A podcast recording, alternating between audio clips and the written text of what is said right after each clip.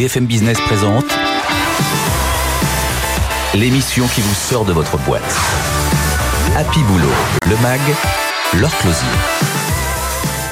Bonjour à tous et bienvenue dans Happy Boulot le Mag. Cette semaine au menu, comment attirer dans la banque de détail? C'est la question qu'on va poser dans un instant à la DRH Caisse d'épargne Hauts-de-France.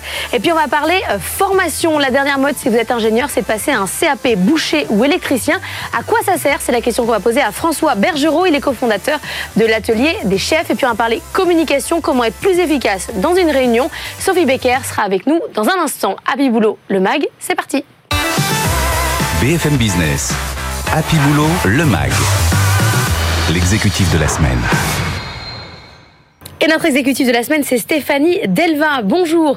Vous êtes DRH de la Caisse d'épargne Hauts-de-France. 3000 salariés, euh, pas sous vos ordres, mais dans votre, euh, dans votre spectre.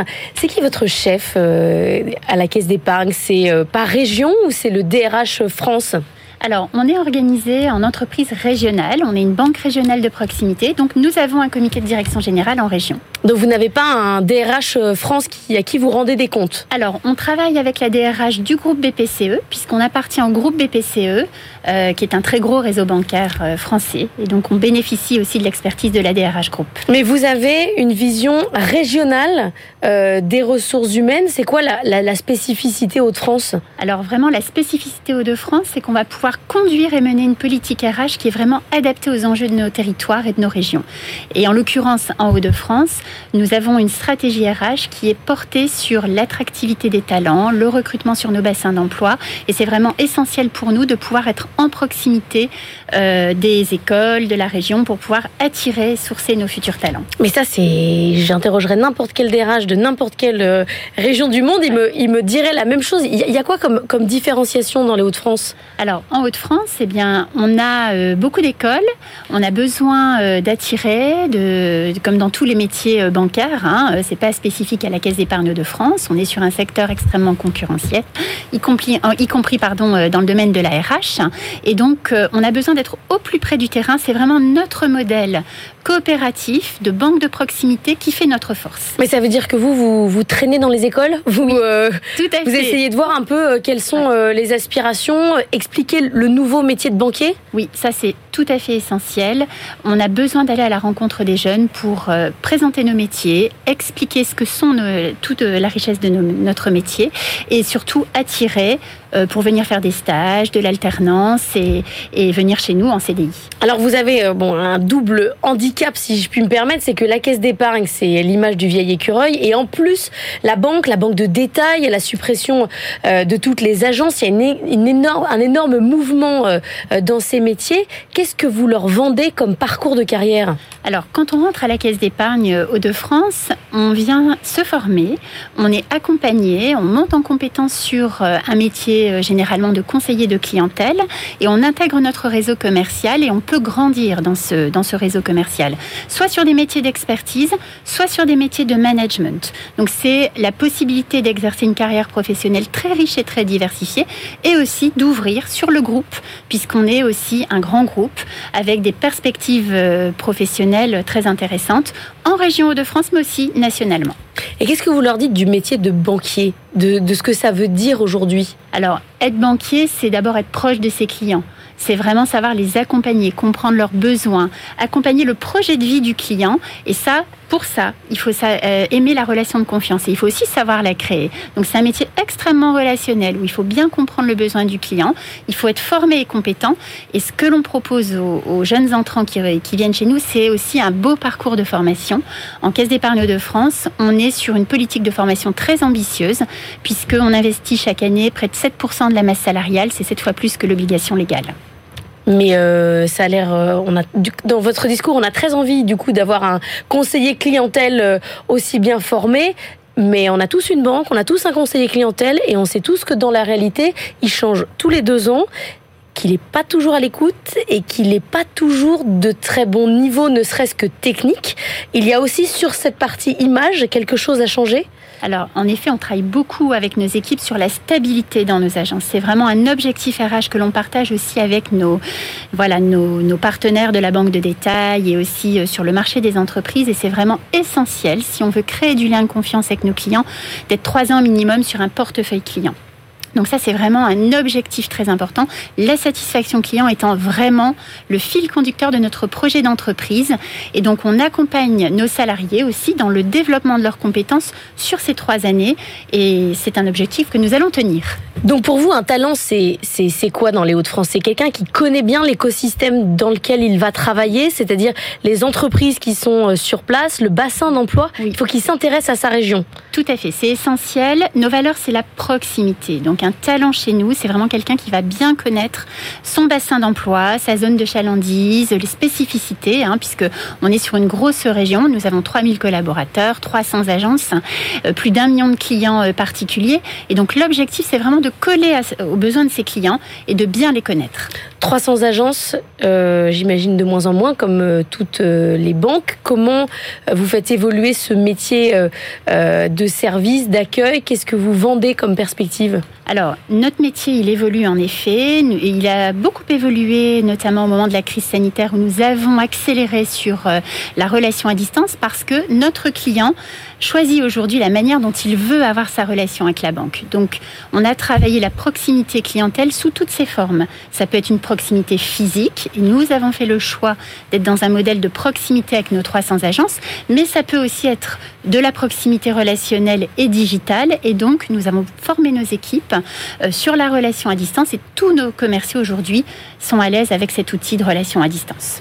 Il y a euh, un écart profond entre ceux qui rentrent et ceux justement qui voient leur métier évoluer comme ça. Euh, il doit y avoir un certain stress chez un certain nombre des collaborateurs de l'ensemble des banques de détail. Oui, alors notre rôle à la DRH notamment, mais en lien avec les managers, c'est de construire ces parcours d'accompagnement et de formation. Et on est euh, vraiment en accompagnement des équipes pour les aider à faire évoluer leurs compétences métiers, mais aussi leurs compétences relationnelles, managériales et digitales, parce que ça c'est aussi la nouveauté hein, dans l'évolution de nos, métiers. Et euh, cette évolution, elle est, euh, permanente. Et euh, je dirais que ce qui est intéressant quand on vient chez nous, c'est qu'on on a la possibilité de vivre cette évolution, de faire partie de cette aventure. Et on pourra faire évoluer tout le monde? C'est-à-dire que vous considérez que tout le monde va pouvoir changer de métier? Tout à fait. C'est un vrai parti pris que nous avons dans la politique RH. Chacun doit trouver sa place et son, sa contribution dans notre projet d'entreprise. Et ça, c'est tout le savoir-faire de nos équipes de la DRH en lien avec les managers de trouver euh, le bon projet professionnel, de construire le parcours professionnel euh, des collaborateurs avec la formation qui va bien pour lui permettre d'être à l'aise dans sa contribution euh, au sein de notre entreprise. Au quotidien, vous, en tant que DRH, est-ce que vous faites de plus en plus de cas par cas, justement en fonction des craintes de chacun vis-à-vis de son métier? Ou est-ce que vous vous dites, euh, il y a un peu de deux types de DRH Celui qui se dit je fais du cas par cas, c'est normal. Celui qui dit je ne peux pas, parce qu'au bout d'un moment, une entreprise, c'est un collectif. Vous faites partie de quelle catégorie? Eh ben, ni l'une ni l'autre, on fait les deux, en fait. Le sujet, c'est que vraiment, on a un projet collectif et d'embarquement de nos collaborateurs vers ces nouveaux métiers. Euh, mais on est aussi capable de faire un vrai travail de dentelle et de sur-mesure pour s'adapter à la situation du salarié et de mettre en place les, des dispositifs plus fins et plus précis pour permettre à chacun de prendre le virage de l'évolution de nos métiers. Donc ça veut dire quoi? Ça veut dire accepter euh, que certains veulent du 100% télétravail et pas d'autres, que certains déménagent et d'autres pas? Ça veut dire quoi? Alors on a un cadre. C'est clair, il est clair que euh, on construit le futur du travail, on le co-construit avec les managers et les collaborateurs. On a signé un accord euh, télétravail qui nous permet de poser le cadre. Deux jours par semaine pour les fonctions support, une journée de télétravail pour les commerciaux euh, dans notre réseau d'agences. On a expérimenté ça fonctionne vraiment bien et donc on accompagne dans ce cadre-là. Après, quand il y a des difficultés, là c'est vraiment tout le savoir-faire, euh, je dirais, managérial et des équipes de la DRH pour pouvoir trouver les bonnes solutions pour que le collaborateur soit le plus à l'aise possible. Une journée, voire deux, vous êtes assez loin euh, de certains autres secteurs où on va vers plus de flexibilité. Vous avez besoin d'avoir les gens sur place. Alors, on a choisi un modèle mixte. Notre projet, c'est aussi un projet collectif. Et il est essentiel, euh, à certains moments donnés de la semaine, de pouvoir se retrouver, de travailler en équipe et de peut-être partager des moments de lien social et de cohésion que l'on n'aura pas forcément en télétravail quand je suis en relation à distance euh, complète, je dirais, avec les clients. Vous, vous avez une carrière très RH, euh, euh, c'est votre, c'est votre truc, les, les ressources humaines. Comment vous voyez aujourd'hui euh, votre métier? Est-ce que vous avez l'impression que vous avez plus de place dans la stratégie qu'avant ou au contraire pas du tout? Oui, notre métier est vraiment une fonction stratégique. On est là vraiment pour accompagner notre projet d'entreprise, pour créer, porter le projet collectif, faire en sorte que tous nos managers et nos collaborateurs soient embarqués dans cette ambition et ce projet. On veut être la banque préférée des familles et des entreprises nord de Paris, c'est une très belle ambition. Et notre objectif, c'est d'embarquer tout le monde euh, autour de ce projet, que chacun soit fier et devienne ambassadeur aussi de notre entreprise. Donc, mon rôle de DRH, c'est vraiment de créer ces conditions de confiance, d'adhésion, pour permettre à chacun de s'y retrouver euh, aussi dans ce beau projet et dans ces moments collectifs en entreprise. Et vous avez l'impression que la région Hauts-de-France aujourd'hui, elle a euh, une épingle du jeu à tirer. Il n'y a, y a pas ce, ce problème d'attractivité, presque de proximité avec, euh, avec l'Île-de-France Alors, on a de la proximité. On Parce a qu'on n'est pas loin. Sujets, on n'est pas loin, en effet. On a des sujets d'attractivité sur certains bassins d'emploi de, de, la région. On peut rencontrer les mêmes sujets que sur la région Hauts-de-France, notamment la métropole lilloise, hein, où on a aussi euh, pas mal de, de besoins de recrutement. Et donc, il nous faut être créatifs il nous faut être différents. Et c'est la raison pour laquelle on a investi avec nos équipes euh, expérience collaborateurs, par exemple, sur une application qui s'appelle Accueillez-moi et qui a vraiment pour objectif d'attirer, d'accueillir, d'améliorer notre, euh, notre accueil collaborateur dès la signature du contrat de travail. C'est-à-dire que je ne suis pas encore dans l'entreprise, que je suis déjà en lien et en interactivité avec, euh, avec ma future entreprise. Je peux tester euh, à travers 36 euh, défis euh, du gaming, de la réalité virtuelle, ce qu'est ma nouvelle entreprise. Et ça marche très très bien. Donc on est ravis de, de pouvoir... Vous n'avez pas de gens qui partent avant d'être arrivés du coup? Non. Les, ça, ne, ça ne dégoûte pas. Euh... Et ça améliore l'expérience d'intégration, l'expérience candidat, l'expérience collaborateur. Et on mobilise davantage nos managers et nos équipes RH autour de l'accueil du nouvel arrivant. Combien de recrutements pour cette année? Alors, on est à 150 recrutements CDI pour cette année. 120 alternants, puisqu'on a une politique recrutement basée sur l'alternance et on mise sur les jeunes. Merci beaucoup Stéphanie Delva, DRH de la Caisse d'épargne Hauts-de-France. On va parler euh, formation et formation des métiers que peut-être vous n'aviez pas envisagés. BFM Business, Happy Boulot, le MAG. Better Together. On va parler formation avec François Bergerot. Bonjour, vous êtes cofondateur de l'Atelier des chefs. Vous proposez euh, des contenus pédagogiques, des CAP euh, en tout, mais aussi au départ surtout des CAP euh, au métier de bouche. Est-ce qu'il faut aujourd'hui, peu importe son métier, qu'on soit comptable ou ingénieur, avoir passé un CAP pâtissier? Je ne sais pas s'il le faut, mais en tout cas, il y a de plus en plus de gens qui ont envie de le faire. Des jeunes qui se forment à des métiers euh, de business et qui passent en parallèle un, CAP cuisine ou pâtissier parce qu'ils ont envie de comprendre le sous-jacent de ce, vers quoi ils vont travailler. Euh, et puis, euh, et puis des gens qui euh, pensent déjà à se reconvertir euh, quelques années plus tard quand ils sont dans leur métier, que ça fait 5 ou 10 ans et que ils se disent en fait la vie, ça va être plusieurs vies. Je vais vous caricaturer un petit peu la situation, mais en gros, euh, il y a 10 ans quand on était, euh, ou 20 ans quand on était à l'école, aller en CAP, c'était pour tous ceux qui étaient en situation d'échec scolaire, à, à, à, juste titre ou pas. Et aujourd'hui, tous ceux qui ont fait des écoles d'ingénieurs se disent non, il faut que je fasse plutôt un métier manuel, je vais faire un CAP. Qu'est-ce qui s'est passé? Ben justement, il s'est passé euh, le fait qu'on a complètement dénigré ces métiers qui n'avaient aucune raison d'être dénigrés. En fait, un menuisier, un plombier, un électricien, euh, un coiffeur ou un cuisinier, c'est des gens qui procurent du bonheur, qui font des choses vraiment bien. Et effectivement, pendant des années, on a dit euh, aux enfants de troisième, bon bah toi, parce que t'es nul à l'école, tu vas aller faire ça. Et donc, ça donnait envie à personne d'aller faire ce genre de métier parce que c'était vraiment fait pour les nuls. Alors qu'en fait, c'est pas du tout ça. C'est des métiers qui sont faits pour des gens qui peuvent être très bons dans ces métiers-là et et euh, qui n'ont pas euh, vocation à euh, comprendre par cœur parfaitement Pythagore. On s'en fiche pour faire ce genre de métier. Mais dans ces cas-là, est-ce qu'il vaudrait pas mieux valoriser les filières professionnelles à ce moment-là plutôt que de voir émerger des, des structures comme la vôtre qui prennent les gens plus tard quand ils ont bien réfléchi et commencé à gagner leur vie? Alors déjà, il y a deux choses qui sont en train de se passer. Donc un, vous avez raison, il faut refaire un travail beaucoup plus tôt, Euh, mais il y a une génération qui est perdue de toute façon. Donc euh, celle-là, il faut bien la rattraper. Donc nous, on se propose de travailler pour rattraper cette génération perdue. Et puis il y a quand même un autre euh, phénomène qui est que nos parents euh, faisaient carrière dans une entreprise, nous on a changé d'entreprise et nos enfants ils vont changer de vie, euh, de métier régulièrement. Et donc euh, tout au long de leur vie, en fait, ils vont se former parce que là on parle de d'écart euh, très important entre euh, euh, comptable et cuisinier, mais en fait ils vont changer de vie de, de plein de façons. Donc euh, ça va continuer, ça va, je pense, s'amplifier. Ouais. Mais ils changent de vie grâce à ces CAP là où ils... c'est juste un plus, c'est juste un, un hobby quoi. Non, alors ça dépend. Euh, il y a clairement, quand euh, je parle des, des élèves des grandes écoles, eux se disent, euh, tiens, je vais aller travailler dans le monde de la cuisine ou dans le monde des cosmétiques ou dans le monde. Je veux comprendre ce qu'il y a derrière. En fait, c'est- stupide de faire du marketing et pas de comprendre ce qu'il y a derrière. Ils Et- pourraient faire un stage. hein. et- ils pourraient faire un stage, mais en fait, ils se disent, tiens, ben, je vais aller jusqu'au bout. C'est des gens qui aiment performer, qui disent, je vais aller jusqu'au bout, je vais passer mon CAP pour comprendre jusqu'au bout. Et puis, donc, donc ça, c'est euh, c'est juste pour un, sous-jacent, même s'ils n'envisagent pas de travailler profondément dans ce métier-là. Et puis, euh, il y a ceux qui veulent vraiment, euh, tout d'un coup, avoir une activité manuelle euh, après avoir eu une activité que intellectuelle pendant des années. Au départ, c'était euh, CAP boulangerie, cuisine, pâtisserie. Vous êtes ouvert à euh, complètement d'autres horizons. La coiffure, l'esthétique, l'électrique, la diététique. C'est quoi qui est le plus demandé aujourd'hui? Alors aujourd'hui, euh, les, les métiers de bouche continuent à être très très fortement demandés. Maintenant, euh, la petite enfance, euh, l'esthétique euh, sont des énormes demandes euh, parce qu'en fait, ce sont tous ces métiers dont on parle. Nous, on appelle ça les métiers de la main et de l'humain, c'est-à-dire des métiers où on donne quelque chose aux autres. Et en fait, euh, on procure pas mal de bonheur et donc on se procure du bonheur à soi-même dans tous ces métiers-là.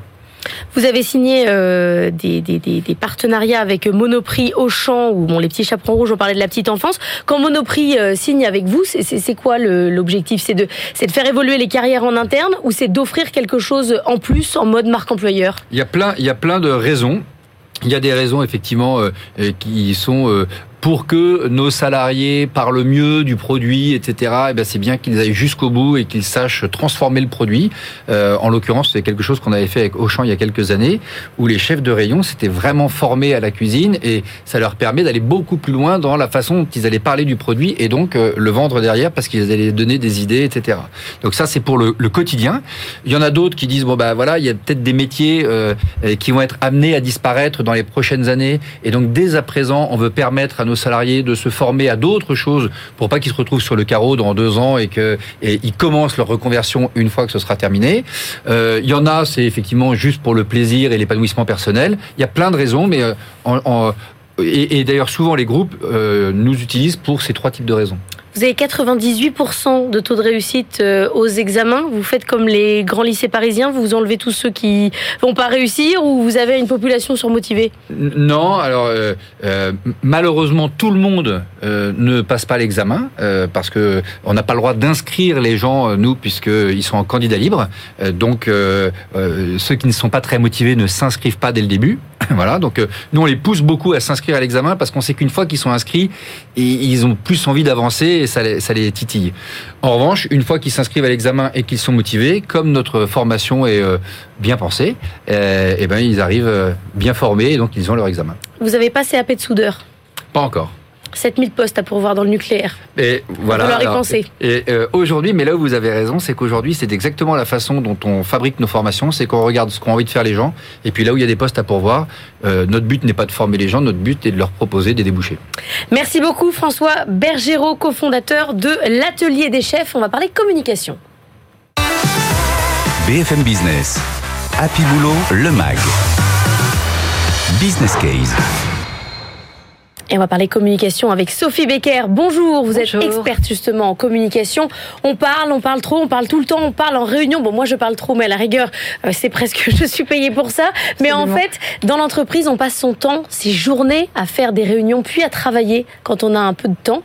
Comment on fait aujourd'hui pour avoir une communication utile, construite, défini. Est-ce qu'il faut systématiquement euh, répéter, se chronométrer et ne jamais s'exprimer sans avoir déjà défini ce qu'on doit dire? Alors, vous embarquez tout de suite sur la question de la préparation. Effectivement, se demander avant la réunion qu'est-ce qu'on va obtenir comme résultat? En fait, je crois que c'est ça vraiment la, la question. C'est pas préparer pour préparer. En fait, on a une habitude culturelle d'éducation à l'école. Hein.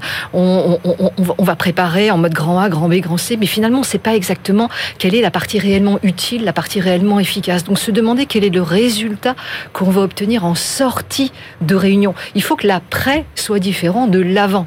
Donc, si on n'arrive pas ça euh, avec ça dans la réunion, on va effectivement avoir les deux effets les plus classiques. On va avoir la redondance et on va avoir de la dilution.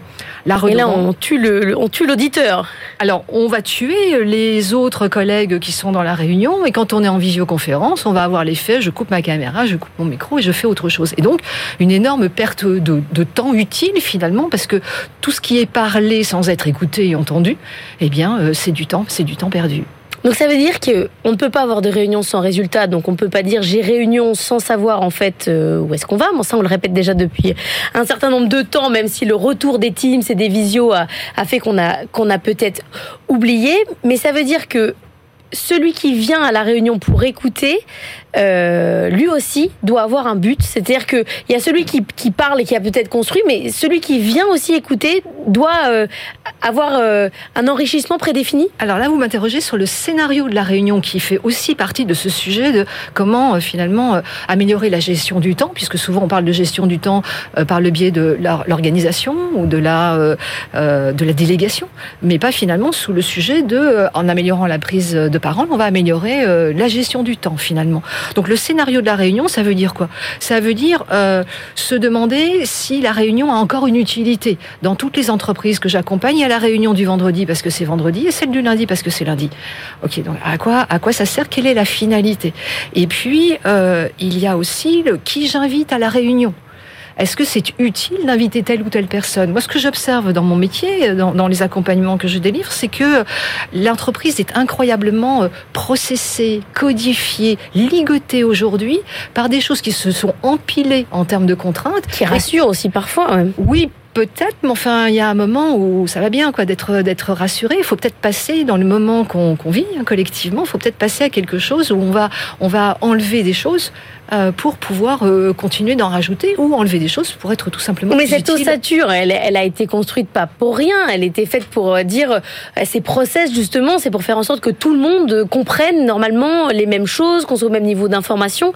Vous dites, autorisez-vous à, à les enlever? Ah oui, alors euh, pas n'importe comment. Donc là, il y a du, il y a de la méthodo. Euh, c'est bien ça euh, que, je propose. Il y a de la méthodo, mais oui, autorisez-vous à enlever souvent, et en particulier sur le sujet de la prise de parole, on est encore dans des codes anciens.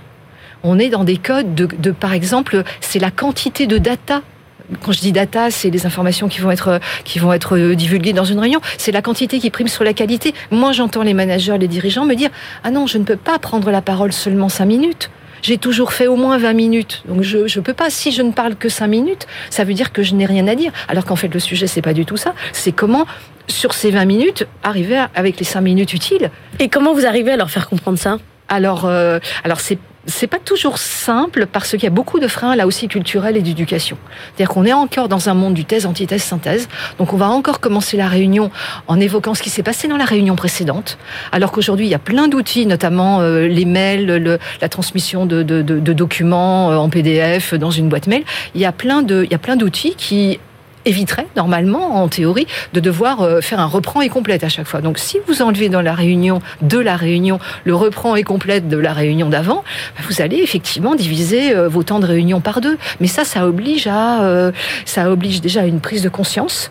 Et puis ça oblige aussi à ce que l'injonction du changement, elle vienne du plus haut. C'est-à-dire que sur ces sujets-là, il faut que ça rentre dans une dans une stratégie. Ça peut pas venir du bas. En bas, on s'ennuie en réunion, on fait autre chose quand on a la possibilité de s'échapper, soit mentalement soit physiquement quand on est, en, visioconférence, mais il faut que, la, dimension de, de, changement de paradigme, euh, elle vienne d'en haut, elle rentre dans une, dans une stratégie où on considère que en parlant mieux, plus efficace, plus clair, on va gagner du temps de parole, on va réduire le temps des réunions, on va avoir des consignes plus claires, donc là aussi un gain de temps, on va avoir moins de conflits, et le conflit est très chronophage, entre autres choses, hein, bien sûr, mais le conflit c'est une énorme perte de temps et de temps gâché, évidemment. C'est presque une revalorisation de l'écrit, ce que vous nous expliquez. Surtout pas. C'est Ah une valorisation. Alors je ne comprends pas la question. Au contraire, moi ma recommandation, elle est d'arriver sur du euh, ah oui parce que vous parliez de la boîte mail et euh, de. Mais c'est-à-dire, on parle le moins. Oui, euh, si vous avez plus de documents, vous parlez moins et vous parlez plus efficace. Alors, ma recommandation, c'est de mieux euh, focuser, concentrer sur la partie utile du récit, parce qu'on peut aussi euh, être diluant et redondant euh, dans décrit. En fait, c'est une meilleure, derrière votre question, il y a, la- il y a le sujet d'une meilleure complémentarité Mmh. entre l'écrit et l'oral. Et qu'est-ce qui est pertinent pour l'oral? Euh, et qu'est-ce qui est pertinent pour l'écrit? Et puis, l'oral, ça doit se travailler à l'oral. Donc, on ne peut pas transposer de l'écrit à l'oral. L'oral doit se préparer à l'oral. Et là, on a une culture en France, euh, on a une, un manque de culture en France de, de l'oralité, de la prise de parole et de cette prise de parole claire et efficace. Ça change. On a désormais même des cours euh, de, de prise de parole dans les entreprises. Ça, ça évolue. Merci beaucoup, Sophie Becker, d'être venue nous Merci voir vous. dans Happy Boulot le Mag. C'est la fin de cette émission. On se retrouve la semaine prochaine. Je vous souhaite un excellent week-end sur BFM Business.